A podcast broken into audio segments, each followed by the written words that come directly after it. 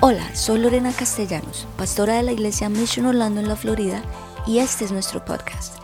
Esperamos que a través de esta palabra seas motivado, inspirado y que conozcas más a Jesús. Este es el mensaje de hoy. Y hoy me gustaría hablar sobre el tema de cómo ganar en el amor.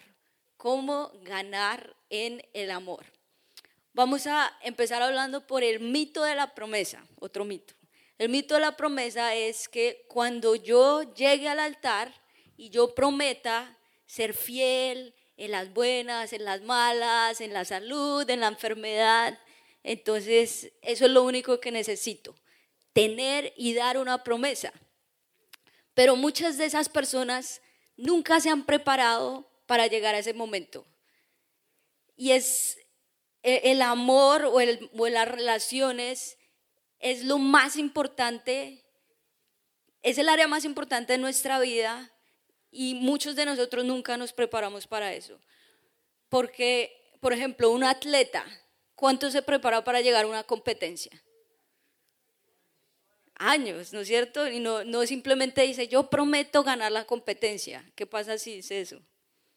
Nada, porque no hay preparación. O una persona en una carrera que va a una universidad o se prepara para que su empresa salga adelante. Cuando no hay preparación, simplemente una promesa, entonces no te sirve de nada. Y, muchos de nosotros decimos, nos preparamos más para, para los votos del matrimonio, ¿no es cierto? Que sí para el matrimonio. Pero Dios quiere que nosotros ganemos en el hogar. Y esa serie también es para solteros. ¿Cuántos solteros? ¡Uh! No, ¿No hay ningún soltero acá? A ver los solteros, un grito. Miren, echen ojo a ver quién está por ahí. Los solteros, los casados, ¿dónde están los casados? Eso sí, gritan, ya lo logré. Los divorciados, separados, viudos, para todas las personas, porque tú puedes ganar en el amor. ¿Y qué me he encontrado? Con las personas solteras o el soltero, él piensa, no, pero yo no tengo que prepararme desde ya para el matrimonio. Yo puedo hacer lo que quiera hacer y muchas veces tratan mal a su mamá, hablan feo en su casa y terminan diciendo, no, es que es solo mi mamá. Nada, pero es solo mi mamá. Cuando yo me case va a ser diferente. Y después que se casan y también súper mal y lo mismo que trajeron de su tiempo donde están en la casa, van ahora a decir que es solo mi esposa. No, es que es solo mi esposa, entonces no importa. Pero lo, lo importante del soltero y del joven, de prepararse en su casa para el matrimonio. El doctor Gary Chapman, que tiene varios libros, son muy, muy buenos, acerca, bueno, el más conocido es de los cinco lenguajes del amor, pero él habla de que el amor romántico tiene dos etapas. La primera etapa es la etapa de estar enamorados y ahí es donde viene el dicho, no es que el amor es ciego, ¿no es cierto? no le veo ninguna falta a él o a ella, todo es perfecto, todo el mundo se las ve, pero él no, porque dice, wow, no es perfecto. Y él dice que esa etapa del amor dura aproximadamente dos años, entonces dos años de esa de ese hormigueo, como él lo, llama, después de casarse. Algunas veces puede ser menos y otras veces puede ser más. Es un promedio acerca de los estudios. algunos casados que dijeron, a mí me duró una semana. Eh, no sé, cuál sea tu caso. Pero es esa etapa de estar enamorados después de esos dos años en promedio, que dicen, wow, ya le empieza a ver todas las faltas que no era tan perfecto como esa primera etapa. Y la segunda etapa requiere más información y más trabajo. Tiene que ser una etapa mucho más intencional, donde tú tienes que conocer mucho más a tu pareja y a esa persona con la que estás conviviendo. Y ahí es donde van también los cinco lenguajes del amor, que cuáles son esos cinco lenguajes. Palabras de afirmación, actos de servicio, regalos, tiempo de calidad y toque físico.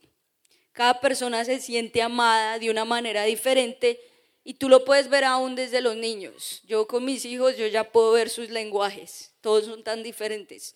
tú de soltero, es muy importante que tú te conozcas para que cuando tú llegas a tu, a tu matrimonio también puedas conocerte a ti. Nosotros aproximadamente como hace como cinco años que leímos el libro y empezamos a evaluarnos. Mi esposo, el lenguaje de mi esposo es palabras de afirmación y pues yo no siento, yo no soy, digamos, muy expresiva o que le esté diciendo, wow. Entonces es, es algo por lo cual a mí me toca esforzarme o escribirle, que no me sale natural, ¿no? Pero yo sé que él se siente amado así. Y yo soy actos de servicio, entonces a él le toca esforzarse por hablar mi lenguaje. Entonces cuando está cocinando, cuando está limpiando, yo digo, wow, este hombre sí que me ama. Es el mejor esposo del mundo, porque lo veo así. Entonces a él también le toca hablar mi lenguaje, que tal vez no es natural para él. Y yo, tú tienes tu filtro y tú piensas que que la persona se va a sentir amada como tú. Entonces yo tal vez le hacía cosas o como que le hacía actos de servicio y ese no era el lenguaje de él. Y él me decía muchas palabras y yo, ah, bueno, súper, pero necesito también obras y acción. Entonces es muy importante conocerse mutuamente. Pero tú puedes tener todo esto, pero si no tienes a Jesús como el centro de tu vida, de nada te sirve, porque aún las personas en el mundo, en el mundo empresarial, todo eso conocen esto. Pero lo más importante es conocer a Jesús, porque el, seguir, el seguir a Jesús hace que tu vida mejore. ¿Cuánto pueden repetir esto? El seguir a Jesús hace que tu vida mejore. Eso es lo más importante, seguir las pisadas de Jesús, conocerlo, ver cómo él actuó, ver cómo él trataba a la gente.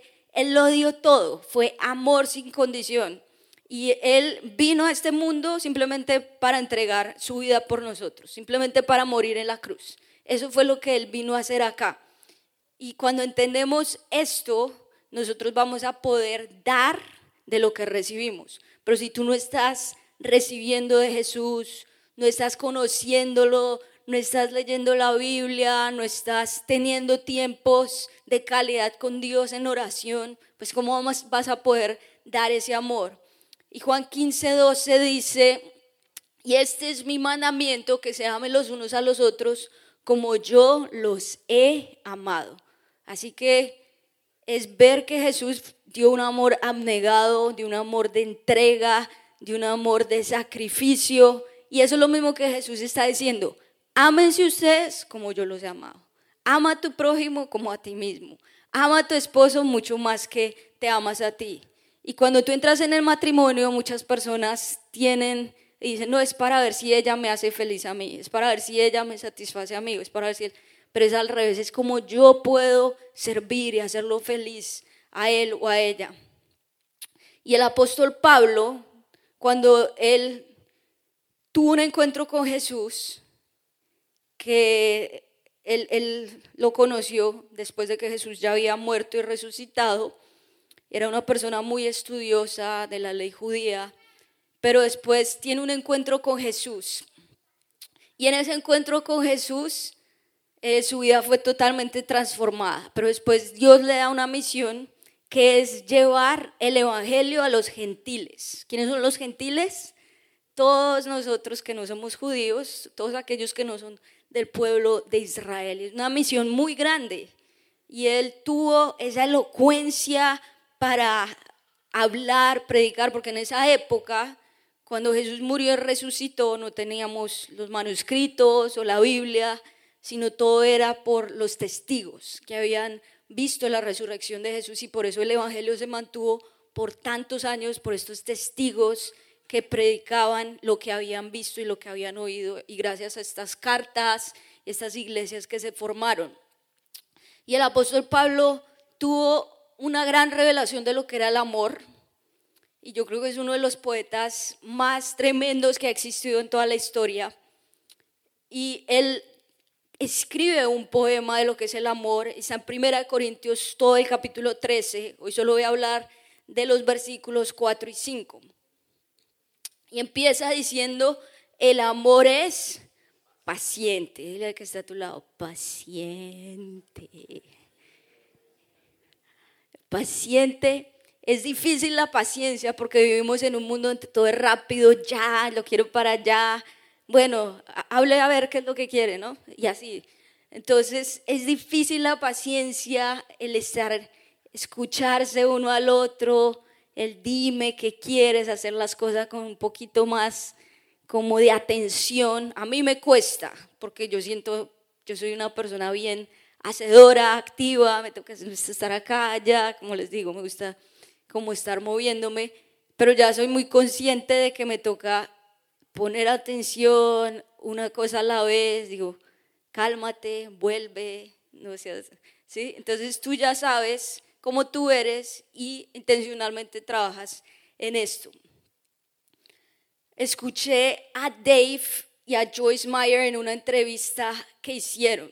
Muchos de ustedes tal vez ya han escuchado de Joyce Meyer, autora de libros, una gran conferencista que semana a semana llega a millones de personas a través de sus shows de radio y de televisión.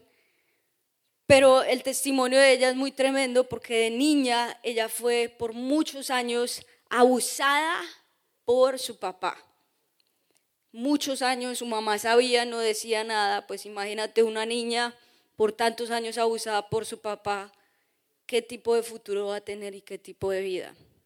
Ya después se casó con el primero que conoció y ahí imagínense qué tipo de matrimonio iba a ser ese.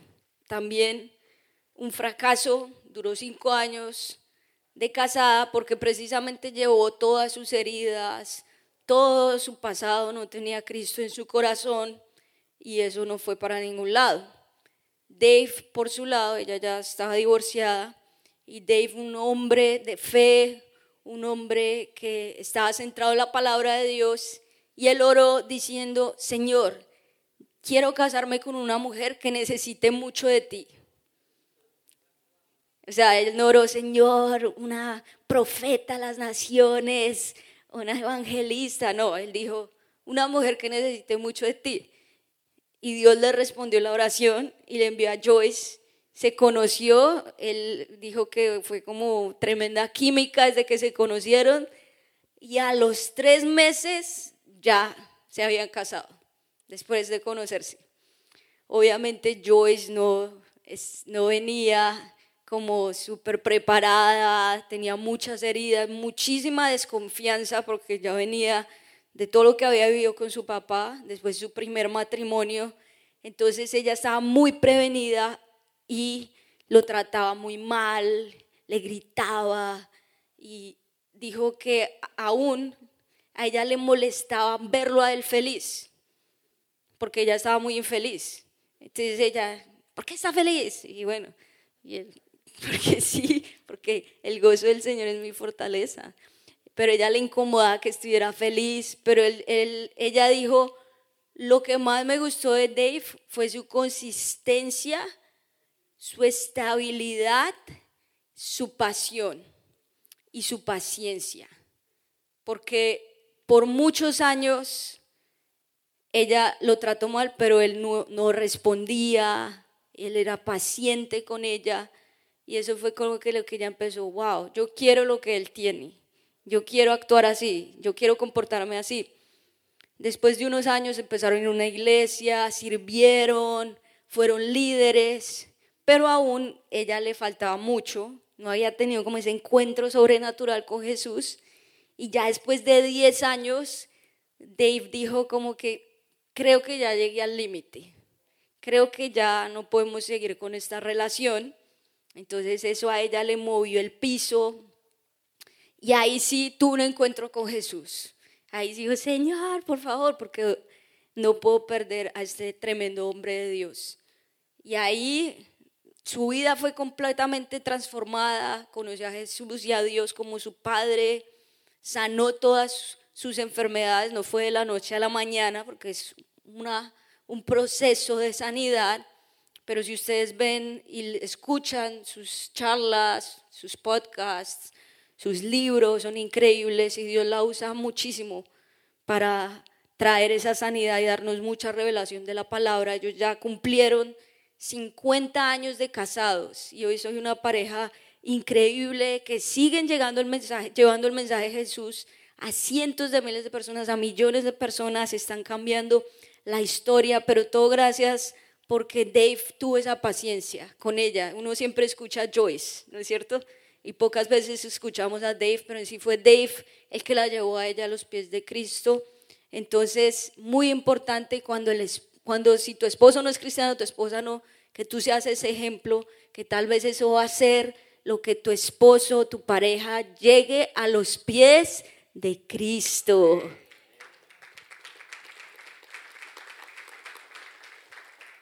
Y Joyce dice esto, el amor da propósito y significado. El mundo está buscando el amor, pero verdaderamente lo que están buscando es a Dios, porque Dios es amor. Todo el mundo quiere amor, amor quiere sentirse amado y quiere dar amor. Pero si tú no conoces a Dios, no puedes dar de lo que no conoces, porque en sí el significado del amor es Dios. Diga, Dios es amor. Y el versículo sigue diciendo, el amor es bondadoso. Yo hace poco hablé acá acerca de tu misión es la bondad. Y la bondad no es una muestra de debilidad, sino es una muestra de fortaleza, de valentía. Muchas personas piensan que puede decir, no, eh, es que es ahí como todo débil, deja que cualquier persona le pida favores pero la muestra de bondad es al contrario. Cuando tu pareja está débil, tú le ayudas, tú le sirves, tal vez en eso que necesita, esa es la bondad. La bondad da sin esperar recibir nada a cambio. No es como que tú das diciendo, no, yo le doy esto, pero tengo una agenda escondida y porque yo te doy, yo sé que después tú me vas a dar este otro. Sino que tú das sin esperar recibir nada a cambio. Es prácticamente amor en acción. Tú estás hablando por tus obras. Y es muy importante cuando como pareja podemos mutuamente servirnos los unos a los otros.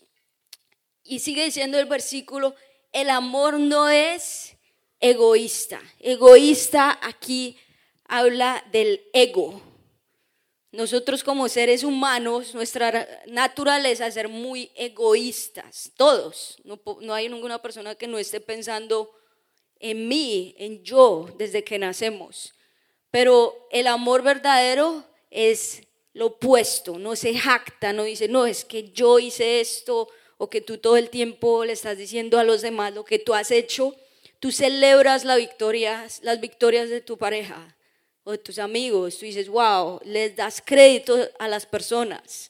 Tú dices, wow, tremendo lo que tú estás haciendo. Públicamente les, les dices esto. Y no tal vez que tu pareja está diciendo, no, mira, yo alcancé esto, pero tú dices, no, pero es que mira lo que yo hice. No, pero lo estás interrumpiendo para que todos escuchen lo que tú has hecho. Sino al contrario, lo dejas hablar, lo celebras y lo apoyas. Eso significa no ser egoísta, sino apoyar, celebrar esas victorias. Y también sigue diciendo el amor no deshonra a los demás. Uno de los valores que nosotros tenemos como iglesia es honro a los demás para honrar a Dios. Vas a repetir eso. Honro a los demás para honrar a Dios. Es muy difícil para el ser humano la honra, porque siempre estamos buscando honra pero tenemos que trabajar muy intencionalmente en honrar, en decirle públicamente a la persona y también en privado, que es por ejemplo lo que hablamos de las palabras de afirmación, porque las personas muchas veces les duele más si se esforzaron, si hicieron algo como que les tomó mucho tiempo, pero nadie les dijo nada. Eso a veces dicen, mm, ¿para qué lo vuelvo a hacer si pasó desapercibido? Que tú te des cuenta y digas, wow, gracias por hacer esto, gracias por limpiar el baño, gracias por limpiar la taza, el trono, no mentira. Esto fue muy importante para mí, pero que no pase desapercibida todo, o gracias por hacer esta gran comida, fue increíble lo que hiciste. Son pequeños detalles y, la honra, a, a medida que tú la das, también la vas a recibir. A ver, los hombres, ¿dónde están? Uh, vas a repetir esto. Voy a honrar a las mujeres como Cristo me honró a mí. Da un fuerte aplauso. Y las mujeres, ¿dónde están? ¡Uh! También van a decir, voy a honrar a los hombres como Cristo me honró a mí. Cuando tú das honra, recibes honra. Y si tú tal vez te has sentido deshonrado o te has sentido deshonrada en tu casa, donde te han maltratado, te tratan súper mal, te dicen, no, pero es que usted no sirve para nada, bruta, y bueno, no sé, todos los insultos, malas palabras, o sea, vale más el perro que tu vida. Si tal vez te has sentido así, porque hay hogares que se tratan muy mal, donde dicen vulgaridades todo el tiempo, y es increíble porque, por ejemplo, yo siempre estoy en un ambiente de la iglesia, y acá todos somos santos, aleluya. Pero cuando uno sale, tal vez después salgo de acá a un restaurante y malas palabras, malas palabras, ya para uno es muy extraño eso, porque no es nuestro ambiente. Pero tal vez tú sí vives en ese ambiente o en tu trabajo, como que sientes que te están deshonrando todo el tiempo, no sirve para nada, usted sí es así y te maltratan con las palabras y tú ahí como que recibiendo eso. Si lo aceptas por mucho tiempo, si lo aceptas por años, tal vez después vas a terminar creyéndotelo. O por meses. Y tú vas a decir, sí, mi esposo dice que yo soy una bruta. Sí, mi esposo. Entonces como que ya te crees eso, esas mentiras, y es el enemigo. O mi jefe me dijo esto y es verdad. O mi, no sé, un amigo, una amiga, como que te están maldiciendo, te están diciendo y tú terminas creyéndole. Pero ¿qué tal si tú crees lo que dice la palabra de Dios? Que para el que cree todo lo es posible, que Jesús me amó y yo voy a amar así como Jesús me amó. ¿Qué tal si tú dices eso, Señor, gracias por tu amor, gracias por creer en mí, gracias por dar ese amor que fue ese más grande sacrificio y por eso yo hoy estoy acá. Y no voy a dejar que me sigan maltratando y no voy a dejar que me sigan deshonrando, porque lo que tú dices de mí es mayor de lo que dicen las personas del mundo. Lo que tú dices de mí, que yo soy amada, que yo soy valorada, que yo soy una hija tuya, yo lo creo, yo lo creo, yo lo creo. Dale fuerte aplauso al Señor. Y Jesús quiere darte esta honra hoy. Y hoy quiero darte algunos tips prácticos también de cómo traer este amor de lo que hablamos hoy en 1 Corintios 13. La paciencia, la bondad, ese amor que no es egoísta, ese amor que no deshonra. Entonces, si eres casado o si eres soltero, también puedes practicarlo con tus amigos o con tu novia, con tu novio. Los solteros ya van a decir, wow, ¿cuántas les voy a escribir hoy? No. Vas a escribirle, esa es la tarea para esta semana, escribirle una nota a mano. ¿Cuántas mujeres dicen amén? ¿Cuántos hombres dicen amén? Me toca hacer la tarea a mí también. Escribirle una nota a mano, también vas a escuchar con atención. Es difícil. A mí me toca trabajar en esto porque a veces mi esposo me está hablando, pero yo estoy pensando en otra cosa y yo, ah, súper, pero no le pongo atención. Entonces me toca trabajar en esto, pero ya soy consciente. Conocer su lenguaje de amor y háblalo, háblalo cómo tú te sientes amado. Muchas veces no hablamos esos temas incómodos porque siempre vamos con el día a día, ¿qué toca hacer? ¿Qué no los niños, toca pagar esto. Pero háblense mutuamente, ¿cómo te puedo servir mejor? ¿Cómo te sientes amado?